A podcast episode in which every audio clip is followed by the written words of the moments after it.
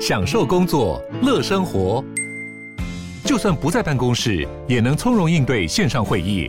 HP Dragonfly 透过专业的 HP Presence 设计，内建降噪及会议快速键，搭配清晰的 Bang & Olufsen 音效，增强音讯及视讯功能。HP Dragonfly 顶级商务笔电，采用 Windows 11专业版，让您在会议中享有最佳的视觉和听觉品质。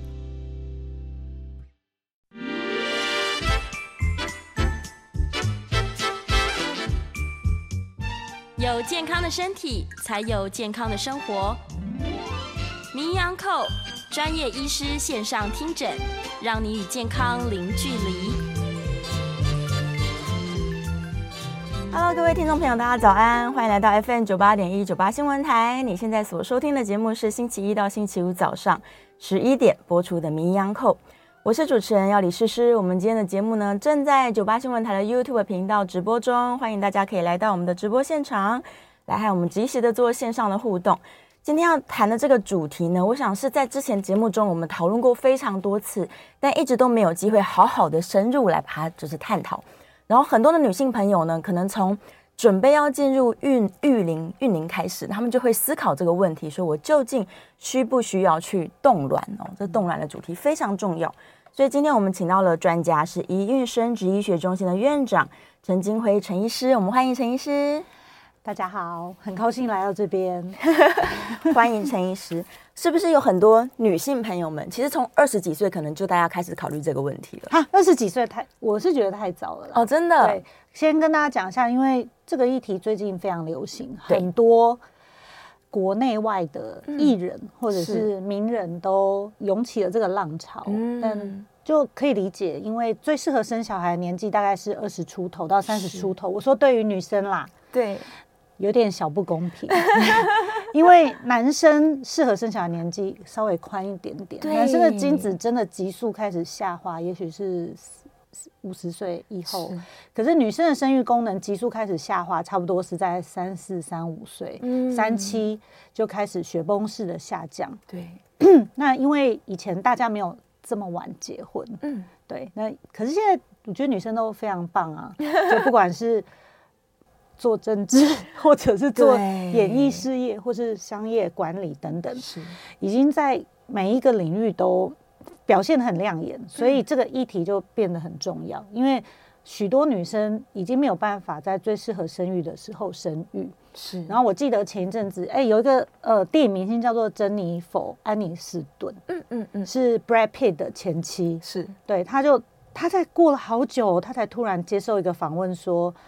他非常非常后悔，他后来结婚的时候没有先冻卵哦，因为他再婚的时候是大概几岁了？嗯、他没有详细的说，但是可能是因为他之前忙于演艺事业，所以他不管是第一次结婚或第二次结婚，应该他的意思是说他尝试很久很久的试管婴儿，对，那他也觉得很遗憾，为什么他？年轻的时候，没有人告诉他说需要冻卵，是，所以他最终，呃，这些疗程他最终都是失败的。但他现在已经走出来，所以他愿意跟大家分析他的心情。虽然他已经经过，嗯、看起来啦，从他的这个访谈中，他是在做整个后来试管婴儿疗程，非常的辛苦，而且他说非常多次。哦，因为可能卵子的品质 真的已经下滑了。对，嗯嗯对。但他最后还是揭露，然后他说他也没有后悔有尝试过。可是如果有人告诉他，在他年轻的时候有人告诉他可以冻卵的话，是他现在就不用这么辛苦。现在真的很多人可能计划人生，他有很多的梦想要逐步实现，嗯，所以不会想要在。可能也许有二十几岁，就是最适合怀孕的时期，嗯、就立刻进入家庭。嗯，但是假如说他想起来说，我应该要去冻卵的时候，已经三十几了，对不对？对，怎么办？呃、其实冻卵一开始会被发明是因为癌症啦，嗯、啊，是有一些癌症年龄年纪越来越轻，所以这些人会想要在癌症治疗之后保留生育的机会，因为大家知道说癌症的许多用药也会攻击到生殖细胞，是、嗯，所以有可能你在抗癌五年之后。那顺利的结婚，结果可能没办法生小孩。对，所以一开始是为了他们，后来发现，呃，通过这些临床试验，觉得，哎，是安全的，相对安全的，嗯，所以就开放给所有的人做。所有的人。但是，呃，根据统计，呃，我们分为医疗性冻卵跟社会性冻卵。医疗就不得不嘛，因为某些原因一定要动。另外一个叫社会性冻卵，就因为自己的时间安排，这还是远远大于医疗性冻卵。对 对，所以日本的最新统计是八倍。八倍吗？对，大部分的人都是因为人生规划，所以才去冻卵。那因为现在的东京市长她是女生，是对，嗯，百合子之类，嗯嗯、所以她也开始提倡说，她想要列入这个预算，因为日本也面临很严重的少子化危机。是，那台湾也是一样啦。嗯，但假如说他真的太晚想起来这件事，例如他已经快要四十岁才想要来冻卵，太为时已晚了。太太晚想起来的话，对，可能真的要找医生评估。我可以先稍微讲一下适合冻卵的人。第一，嗯、当然呃，如果不幸呃有一些病痛，你需要先治疗。是，再来就是假使你的卵巢预计要开刀。哦，对，他有可能在开刀的时候会切除掉大部分的卵巢，这个时候也有很多人来冻卵。嗯，还有在三十到三十五岁之间是非常适合，假使你蛮确定你短期内没有要生育的计划，是对。那三十岁以前有一点点太早，我也对，大家可以评估，因为三十岁以前我也会遇到有人来冻卵，是因为他有家族的卵巢早衰的病史。哦，卵巢早衰就是你会比。你同年龄的人提早进入更年期，是。对这些可以从一些端倪看出来，比如说你妈妈很早就更年期，嗯，对，或者是说，呃，你在健康检查的时候列入我们有一个叫 AMH 的检查，检查你的卵巢功能，它其实简单的来讲就是卵子银行的库存，你的存款还剩下多少？对，女生一被妈妈生出来的时候，这个存款大家是差不多固定的，嗯，就看你花的。多花的快，花的慢，对对对，是不是消耗的很快？是，所以也是会有三十岁以前的女生来冻卵，因为她在一些健康检查发现自己有卵巢早衰，哦，所以她就会赶快来。是是是，所以三十到三十五岁这是一个黄金冻卵的时期。嗯，如果超过了呢？对，当然 到四十岁也是可以，但是因为。三十五到四十，这个卵子的品质会下滑，对，所以我们可以跟医生抽血啊、超音波讨论一下，说三十五到四十，我这个冻卵 CP 值到底高不高啊？嗯，那根据一些呃 COVID 的时候，很多的生殖中心它就 shut down 了嘛，在欧美，嗯、所以后来就。他们就发现有些人回去使用这个冻卵，有一个最新的期刊，如果你在四十岁可以冻到六颗卵，嗯，它最后活产宝宝几率大概就六七成哦。对，所以你可以跟医生评估说，哎是，我这样子的数值，如果可以冻到几颗，那我未来未来可以活产一个宝宝的几率大概多高？那你再可以再来决定这件事情。是，嗯，是。那大家想到要冻卵，可能会有几个疑问跑出来，例如说我取出来的这个卵子。可以冻多久呢？嗯嗯，其实这个嗯。冷冻技术非常的发达，所以今年有一个很大的新闻啊，嗯，有一个胚胎已经被冷冻三十年，三十年，对，然后再移植到一个被捐赠的父母的体内，就是妈妈这个妈妈子宫内，还是很顺利的生出来。哇，对，那去年有二十七年的，是，也有二十六年的，然后这个记录在不断的不断的被打破，是，所以其实这个生殖细胞一旦被冷冻起来，它就是停止在那个时候了，对，就跟科幻片非常。真的一样，所以它解冻之后是一定可以被激活。但当然，这个问题很多病人也会问我：哎，我冻卵，我最晚什么时候可以来使用它？对。我我我也不建议太太晚，嗯、但其实并不是因为这个卵子会变质，是，而是因为你的身体状况、身心也许没有那么适合怀孕、嗯、啊。没有适合怀孕，并不是说你怀不了，而是说在整个怀孕的过程，你的妊娠高血压。嗯早产啊，妊娠糖尿病等等一些怀孕之中造成的并发症会升高啊，而不是对这个卵子本身有什么影响。嗯嗯，对，宝宝还是可以非常健康，就停留在你冻卵的那个年纪的健康程度，只是说可能我会建议大概四十五到四十五岁是很紧绷了，已经很紧绷。对对对，五十岁也是很紧绷。对，可是如果你去看很多国际新闻，还是会发现说。呃，最近有什么六十几岁的妈妈帮女儿代孕？没错，自然产，当然这些都还是有可能顺利的发生，只是你要去考量。嗯，第一，你在怀孕会有很多不舒服、不适，然后年龄的关系，嗯嗯，还有就是这个宝宝生出来，因为你要陪伴他度过 升学嘛，对呀、啊，对你从你你应该也不会很想要就没有办法陪伴你的小孩一直到高中或者大学，是对人的人的年龄还是会有个限度。对，但目前我们在法规上，台湾的法规上来说，嗯、假如说我真的动了卵，然后我想说哇，期限到了，可能已经四十五岁了，嗯、但是还没有结婚，但我是不能够使用我的卵子的。呃，目前的法规是这样，嗯、可是我们有很多团体一直在 push，、嗯、因为人口变少的，对少子化这么严重，更严重。但是现在的方向啊，我们最新的这个生殖法的修改，我们会朝向。呃，希望可以有婚姻关系就可以生小孩啊。对，如果说他子宫不是很好，代理孕母现在是二读，那再来也许呃，如果是女女或是男男，对，其实也可以靠着捐卵或是捐精去达成这样子的心愿。那当然，下一波呃，目前台湾还比较保守，可能新的一波是适用在有婚姻关系啦。嗯，对。但是我想下一波，希望我们也可以很快跟。国外一样开放说，如果是单身，是不是有可以抚养小孩的权利？这样、哦、对呀、啊，对。那之前为什么做试管婴儿一定要结婚？那个时候是，呃，如果你记得的话，我们以前的条、嗯、一些限制是很保守啊，就会惩罚小三啊。什么什么之类的，那就会去规定说，呃，他就怕如果你是带小三来做试管婴儿生小孩，然后可能会侵犯到原配的权益嘛。哦。但其实这个也蛮容易解决，因为假使你可以证明这两个人都没有婚姻关系，对对，那。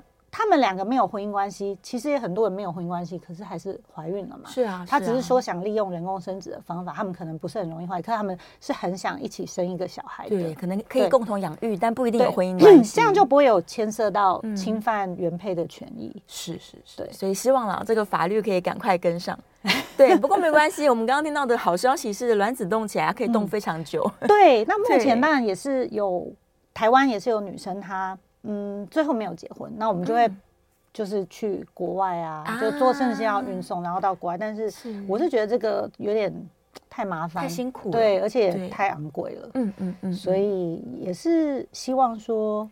还赶快，这样应该大家的意愿又会更哎更多了。对啊，是是是，因为想要宝宝就是一件很好的事情。对啊，如果你硬要因为生宝宝，然后硬要自己结婚，好像对有点太刁难大家，有点太辛苦了。万一还不是对的人，对啊，很辛苦。是是是。那回到冻卵好了，很多人都说什么取卵过程很辛苦啊。嗯，详细来说，到底这个整个过程它的操作是有哪一些辛苦的部分？我要取多少颗卵才够？哎，我可以举我自己的例子，因为我自己有冻过卵，嗯、也有做试管婴儿啊。对，觉得最辛苦对于冻卵的族群，大概就是这个打针，打然后可能有一些荷尔蒙的副作用嘛，啊、肚子胀啊，一些情绪反应等等。嗯，对，那毕竟它是一个手术，所以手术本身有极小的几率有感染的风险或者出血的风险。还有打排卵针有一个最常听到的是卵巢过度刺激症候群啊。对，我记得。哎，我印象很深刻，理科太太好像有分享她自己冻卵后面那肚子全部胀起来，她她很大方的拍照，我觉得 对，我自己也是有，但是我没有把它没有拍照，然后 po 给大家看。是，但根据每个人 年纪还有卵巢的反应，其实有可能这个不舒服的感觉有可能很轻微，或是有可能很。比较比较高一点，但目前的医疗都可以在这个整个过程中尽量尽量尽量可以降到最低，而且尽量去避免它的发生。哦，对，所以我也会，我就像我一开始跟您说的，其实我都会跟呃来咨询的女生做一个很详细的讨论，就这件事到底对她多重要。哦，因为有些人可能觉得他没有小孩没有差别，对他没有关系，或者是太年轻的。太年轻，我就会说，你说不定过几年就会找到对象，嗯、或者你到时候再来冻卵也不迟哦。因为你目前的指数看起来都还蛮正常，还蛮好的。对，你可以每年过来追踪，如果它真的下降的非常的快，我们再来讨论这件事也不迟。是、嗯，因为毕竟它也是一个打针、一个手术的过程，这样子。是，我觉得比较难克服的就是自己帮自己打针吧。哦，所以是自己帮自己打针，然后忍受这些副作用，或者是每天过来打也是可以，但是比较麻烦嘛。是，对，可是最近有那个瘦瘦针，我不知道你的名医开讲访问没有，我们还没有你还没访问过瘦瘦针。对，我觉得最近蛮有趣的，自己打针。最近很流行瘦瘦针，对呀，对。然后瘦针是全球现在是断货，对，连我都去抢。是，所以大家现在应该是，所以大家现在很对。我觉得蛮有趣的，因为两三年前可能大家很害怕自己打针，然后最近我想要自己打针，他们就会说。哦，跟瘦瘦针一样吗？哦，没问题吧，自己打一下。对，大家心态变得非常勇敢。对，这样也蛮好的。嗯，对。但是究竟我这样打了一次排卵针，我可以取出足够的卵吗？或者是我要历经这个过程好几次？呃，每一个年纪可能需要足够的卵不太一样，但我可以很简单讲一个记忆点嘛。是，如果你是在三十出头，还没有到三十五，也许六到八颗。就有七成的几率可以活产一个宝宝。那三十五到差不多三七三八要十五颗，四十岁以上也许要二十颗，因为卵子的品质是逐渐下降的。很简单的来说，呃，年纪越大，这个良率越低。对对，所以你就需要更多数量。对，你就需要更多的数量。所以假使你有这个念头，我都觉得说，嗯，就三十五岁前做，你不要拖拖拖拖到最后，结果你反而需要更多的卵。哇，是是是，对，所以呼吁大家，如果你现在有这个意识的话，嗯、然后你还还没有想要结婚，这个社会性的，可我觉得很难呢。每次跟就是妹妹他们聊天，病人、嗯、都是我妹妹了嘛。我觉得要大家这么早就去思考说，嗯，我人生到底有没有想要小孩？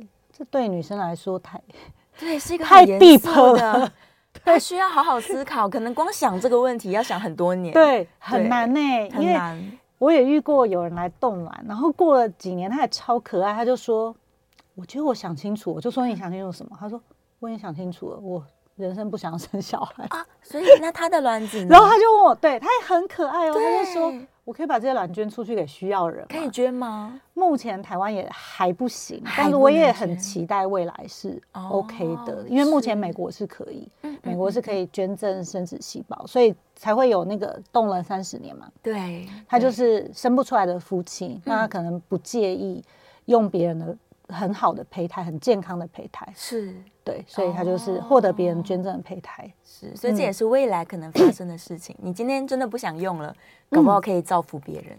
没错，对对，嗯，嗯。听起来的确是好处很多，对，但大家可能就担心说，哇，这个又要忍受痛苦，然后动起来可能又呃这个。需要需要费用有点高昂，然后可能我也不知道我要动多久。假如我真的动了三十年，我这三十年的保管费，嗯、对，嗯、也许大家思考的点包含了所有的事情，对啊。但我们还是让大家建立一些基本的常识好了。究竟我在冻卵之前，我要做什么准备吗？假如我今天确定要冻卵了，嗯，在冻卵之前就一定要跟医生对啊、呃、做检查跟咨询，我们才会了解说你目前的卵巢状况如何。也许有些有些人需要。补充一些营养品，啊、或者是先把生活调整好，就让卵巢的功能更好。那把生活调整好，我是觉得，我是觉得，就是这些。有时候我讲完，然后。他们就会说，我就是因为生活压力太大，我才会来动乱，所以叫我不要熬夜。对，我就说，哦，我们要早点睡觉，睡眠要充足，饮食要健康，然后压力不要太大，要运动啊等等。然后他就会说，我就是因为没有时间做这些事情，但我现在不会来动乱。很有道理，对，就蛮有趣的，就跟跟大家聊天，我觉得我也可以学到很多事情嘛。对，他冻卵通常都是已经。可能跟姐妹淘聊过了，他可能经历了一些渣男嘛啊，对，一些痛苦的人生对，对，或者是他真的想要在短期内把所有的重心都放在自己的事业或是学业，是有这个呃，他可能最近升官，或者他要出国深造，对。然后我还遇过军人，现在动完，他被外派，是。还有外交官。啊，对，他就想说哇，我被外派那么久，我也没有想要嫁给。外国人，对对，当地人，对，他就会先来动一下。哦，是，大家真的是各种考量，但是就是先把身体状态准备好，对，先把身体状态准备好，然后知道你目前的状态，对，再跟医生讨论说，哎，我大概需要几颗卵，然后我们会通常我们会瞧一个他比较宽松的日子啊，有些人就会特别说，哦，原来冻卵是需要从月经来开始，大概两个礼拜的时间。对，他就会说哦，我大概预计什么时候，那我就前面把身体调养好，嗯、然后这个时间我就请假。对，对我就好好把这件事做好，然后了结心中的一个、哦、一个一个疙瘩。对，然后我之后就再也不用担心了。有些人就觉得很解脱嘛，有些人就会觉得可能会被长辈逼着去相亲啊，好像你现在不。对，他就觉得他可以慢慢看，慢慢看，慢慢一个很棒的方法，或是慢慢观察他身边的这个对男生值不值得托付。假如每年一直被长 辈这样催婚的话，赶快去动一下。过年快到了，对，过年快到，面临这个问题了。嗯，所以他只要在一次的月经周期当中取到足够的卵，嗯，这件任务就结束了。嗯，就大概结束了，除非你马上要生。三胎之类的哦，对，他这样取一次卵可以生几胎啊？对，就是要跟医生讨论。哦，对，通常我们取完卵还会再稍微聊一下，就是说目前的卵大概活产一胎的几率是多少？是是。如果你真的，也有人真的很少很少，对，有人来动了两三次，他就是说他就是想要一个大家庭啊，准备多一些。嗯嗯嗯，这也是个办法。对对，所以你可能要先想清楚哦，说我要生生两个宝宝好了。对，我觉得好难哦。很难想象未来的生活，或者是你未来的想法会是怎么样，所以每次都是，我就说，哎，那你要不要想一下？就说，嗯，我最后还是想不出来，不过还是先动好了，就动了以后再慢慢考虑。对，有点像是心理智商跟生涯规划的这个探讨。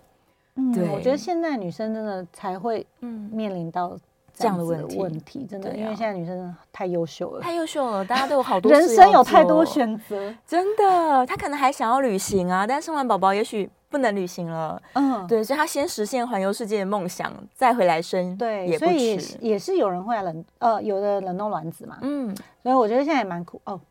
对，我们要休息，对不对？所以我们准备要休息，我们等一下继续说。对对对，我们准备要进广告了。广告之后回来，我们继续来讨论这个对女性，其实对男性来说也是很重要的话题。对，假如你们已经结婚了，但是暂时不想生宝宝，没错，也可以来考虑的。对，好，我们稍微休息一下，准备来进段广告。进完广告之后呢，我们继续来探讨。那如果想要 call in 的朋友，我们稍安勿躁，晚一点再开放 call in 专线。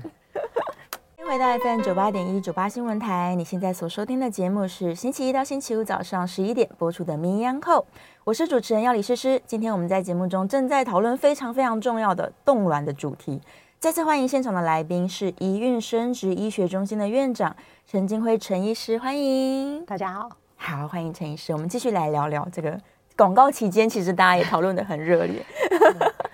我觉得我每天的生活蛮特别，因为可以听到不同的故事。我就讲最近比较印象深刻的。好啊，最近是有人他来说，他婆婆规定，嗯，要检查完是可以生的，才可以 加入他们家啊，是婚前的评估，请他婚前来找我评估，然后我就觉得这个也太也太封建了吧？怎么会有这么？怎么现在还有？但的确还是会有这样子，也许有继承的需求。对，对，还是会有这样子的故事，嗯、所以你还是会看到说，哎，你觉得，比如说，在我心目中，她可能是非常已经非常女权，她、嗯、可能有很好的工作、很好的学历，嗯、就还是会困在这个里面。是，那当然，嗯、呃。我也不太适合说，因为人家人要结婚了嘛。对，对。但有时候我会觉得很不舍啦，为什么他们还要被这样子的事情牵绊？是。但也会遇到非常先进的，嗯，非常先进的情侣或是夫妻，最近有冻卵，他已经结婚了。是。然后他就说他要来冻卵，我说你已经结婚了，其实我们可以把卵子受精变成胚胎啊，胚胎就是等于是宝宝了。对啊。那之后你真的想要怀孕的时候，我们再把胚胎植入就可以。他就说。他没有想要做成胚胎，然后我就说为什么？而且先生也在旁边，他就说他不想要因为胚胎让他先生有过多的牵绊。哦，对，他还是想要，他既他已经结婚了，可他还是希望在这个婚姻自主性再更多一点。哇！所以他最后还是决定他要冻卵，这样子他很有弹性。对对，嗯，保留一个未来的弹性。对，那他们两个是很确定说，他们现在虽然在婚姻中，可是暂时还不想生小孩。是，然后他们可能也需要一点时间考虑，也有可能最后不生。对，所以最后这个太太就说：“哦，那他就是冻卵。”这样已经遇到两对嘞，然后先生也会陪着他来做这样子的冻卵。是是是，所以先生也非常同意这件事情。对，嗯，对，就是他们两个因为人生规划的关系，所以即使结了婚，我还是可以选择冻卵这个方式。嗯。对，蛮好的。对，所以我才会提到说，我会觉得，哎，既然想生小孩，现在已经，嗯、我觉得这个国家愿意生小孩的人，我们都要感谢他，要非常谢谢他。何必规定一定要结婚？没错，对，那甚至还是有一些长辈会说，哎。呃，要确定你是可以生的，才可以才可以结婚。没关系，现在这个技术很先进，要确定很快。对对对，马上就可以确定。可能男性、女性都先确定一下。对。对，有时候不孕不见得是女性单方面的状况。对，其实有二十 percent 到三十 percent 是男性的因素。对对，大家知道，就最近有一篇很新的 paper，它就是统计，因为世界各地都会一直统计那个男性的精子，然后我们跟十几二十年前，天哪，精子的数量啊，或者活动力啊，大幅的下降，所以现在的平均值是不断的下修。是是，男性也是有很多的压力或者污染。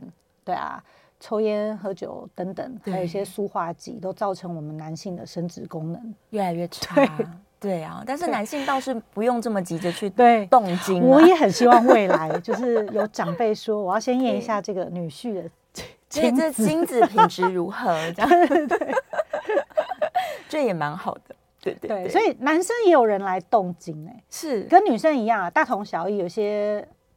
就是有些男性的癌症也不断的年龄层在下滑，是。对，比如说大肠癌啊、肺癌啊等等，所以也有男性现在动精。然后另外还有也蛮蛮有趣的，就在男性结扎以前，对。哦，先把它动起来，对，他可能先把它动起来，他他想说对。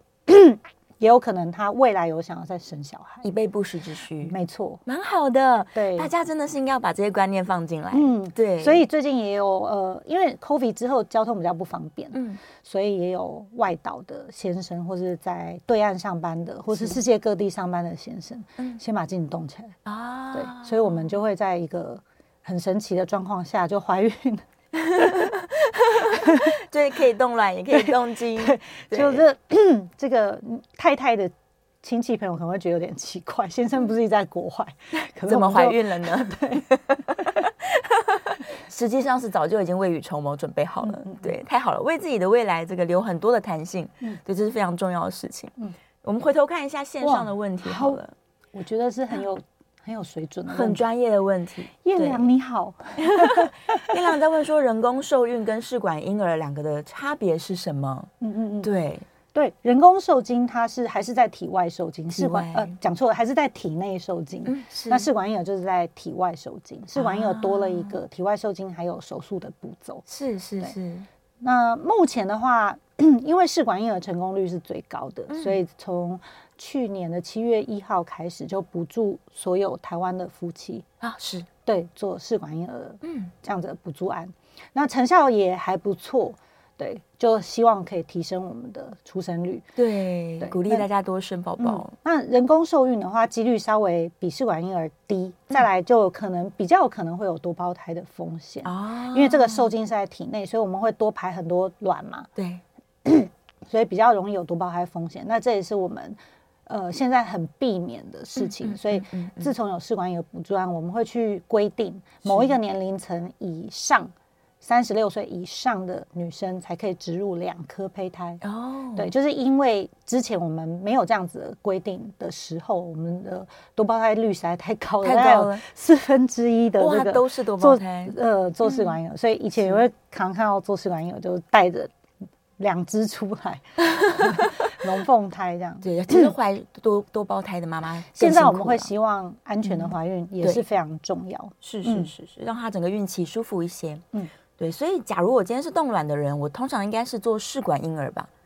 就是对对对，因为这个卵子已经取出来，所以未来当你有对象，然后要受精的时候，它其实就是试管婴儿的前半段。对，然后再来，我们就是把试管婴儿的后半段完成。哦，对。然后最近我觉得我印象很深刻，有一个。个案，他很久前找我动过卵，嗯，可他后来就自然怀孕了，哦，生了第一胎，是，结果到他想生第二胎的时候，他已经年纪比较大，四十以后就还真的生不出来，他就说，哇，还好有先动起来，对他直接就说，哇，还好我年轻的时候我动了，他那个时候也没有想太多，然后后来很顺利的就怀孕嘛，是，对，他也舍不得把这些卵销毁，结果他没有想到他生第二胎居然遇到困难了，哦，所以刚好可以用上，对，然后另外一个也很酷，他来。冻卵的时候，他告诉我说，他非常确定他短期内一定不会结婚，因为他刚遇到的就是不是宇宙宇宙无敌渣男，坏对象。对对对，嗯，那我就想说，好啊，虽然你年纪。哦，好像二十九吧，我就觉得他年纪是符合啦，虽然有一点点小，不过 OK。如果说你很确定短期内没有任何生育计划，嗯，对，就后来我才两年就看到他，我就说你不是说你不要结婚？然后，然后更神奇，我就说那你怎么回来？他就说对，哦，后来他们的确生不出来。啊，真的，结果是先生的精子有问题。哦，就是我们刚刚很快就发现，他们就是做婚前检查，对，结果发现啊，先生这种问题，结果我们就直接很快速在他直接生了双胞胎，很棒，对，我就说他就说啊，还有冻卵，对，真的，没想到最后结婚还是就是遇到那个生育的困难，所以你看听到这些故事，大家是不是觉得真的未雨绸缪？对。提早想好把它动起来，对。嗯、但现在也是像我自己的朋友，因为我很多呃有高中啊或者大学同学，嗯、就是有些未婚的，我有时候也跟他们小酌聊天，对，然后就讲到动卵。但我觉得现在的女生也是很有自己的想法，有些人他就觉得说，如果有一个。男生是一定要生小孩才要跟我结婚，他还必要。哦，对呀，他说既然要跟我结婚，就是要认同我没有那么想要照顾小孩，等等各式各样的人都有，还蛮有趣。我觉得去深挖自己心里，嗯，心里在想什么，这个也许是现在这个年代女生要面临的课题吧。没错，就是你还要好好思考人生究竟你要的是什么。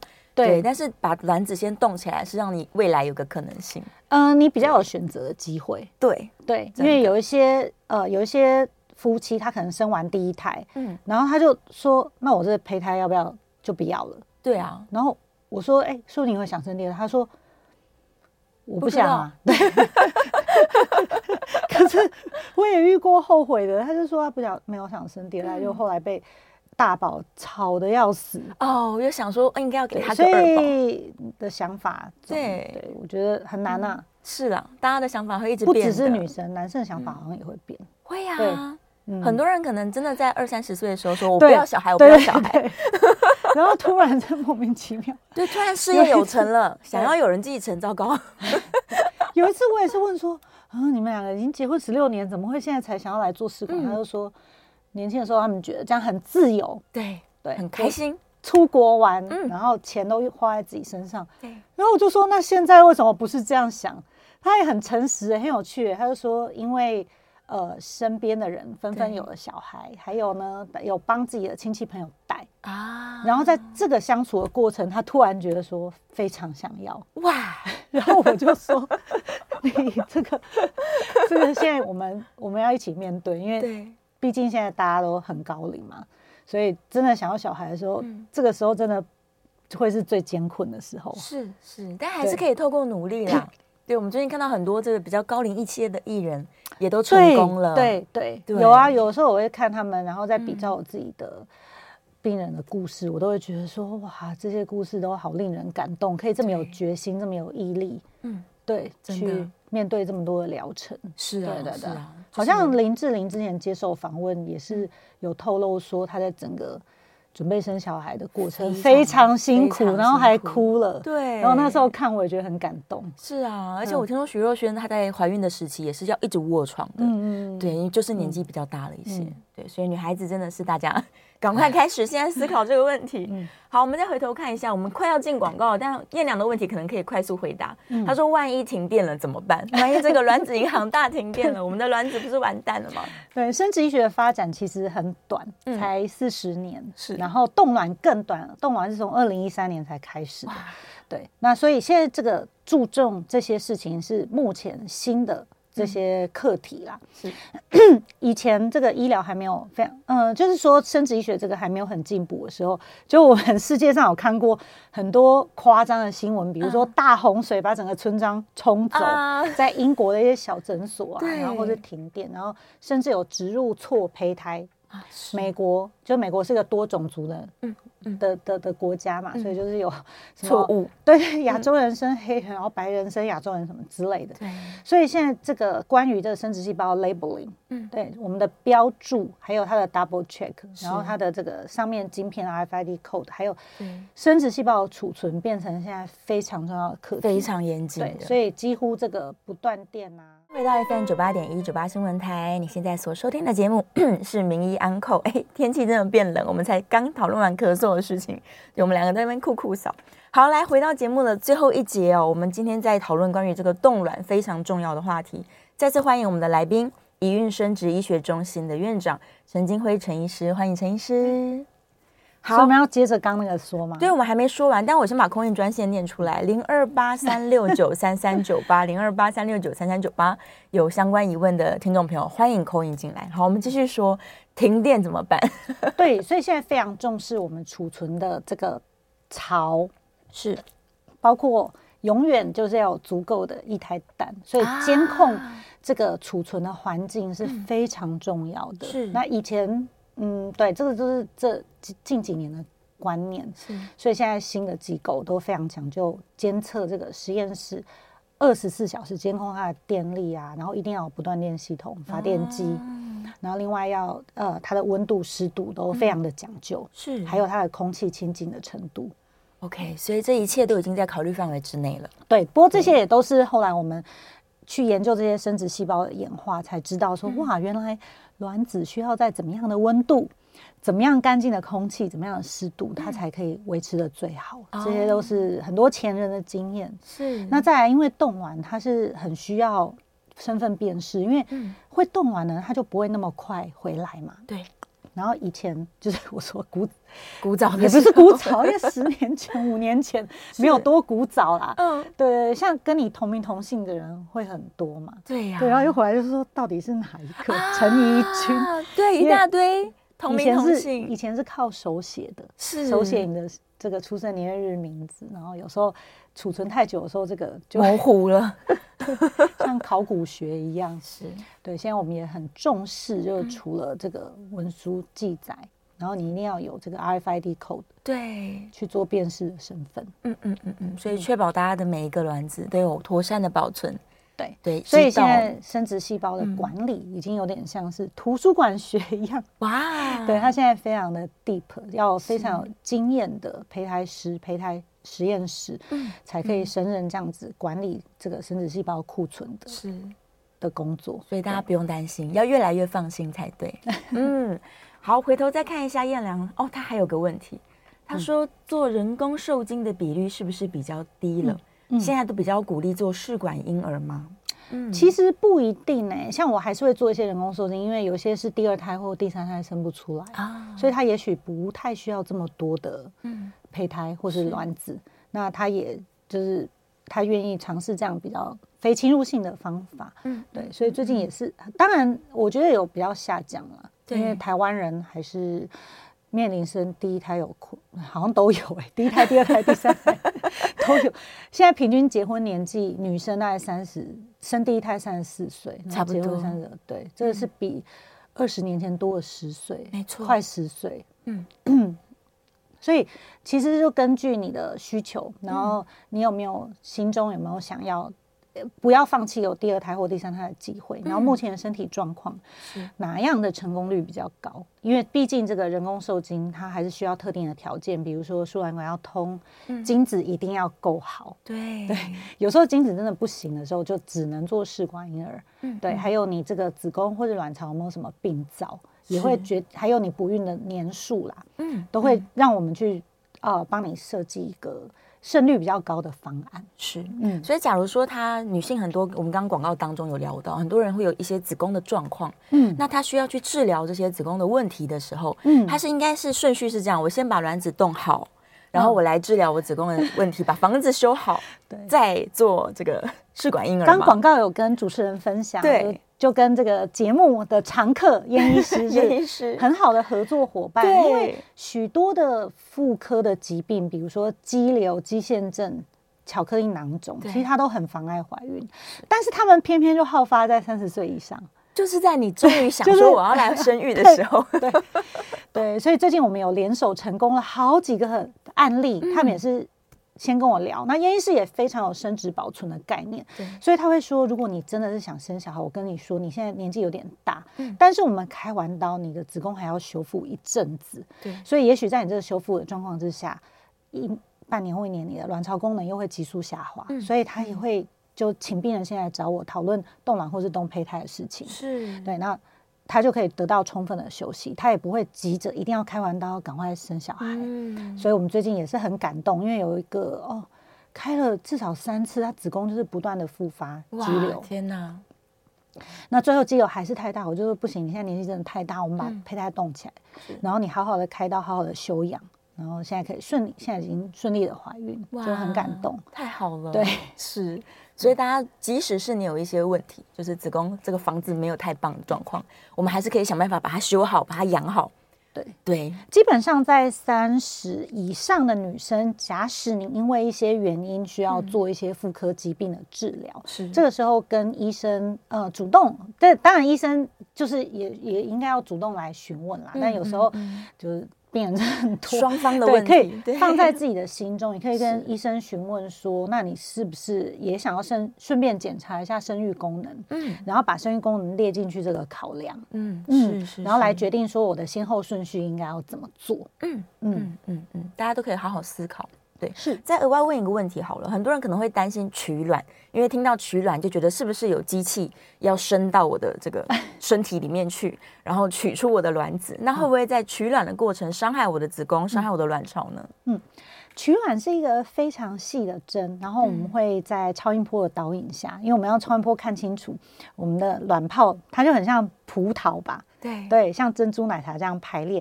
然后我们会把细细的针伸进去，把里面的卵子取出来，嗯、然后马上由胚胎师在这个显微镜下面判断这个卵子的状态。是，然后很好的话，我们就会把它冷冻起来。嗯，嗯对，所以它呃，目前我们都觉得它是一个相对安全，但任何手术或任何麻醉都是会有风险的，啊、所以它还是有极小，就是千分之一的几率有可能术后会有一些并发症。嗯，不过大部分也都是可以让医生及时发现、及时处理。介入的，嗯，对，所以我也是会说，这个冻卵还是一个呃，大家要一起跟医生一起讨论，是对，然后再做的一个决定。哦，所以在取卵的时候是需要睡着的吗？嗯、睡着，要睡着，是麻醉，经过静脉麻醉，嗯、那它不会有伤口啊，嗯，它不会有伤口，但术后有些注意事项，比如说抗生素或是。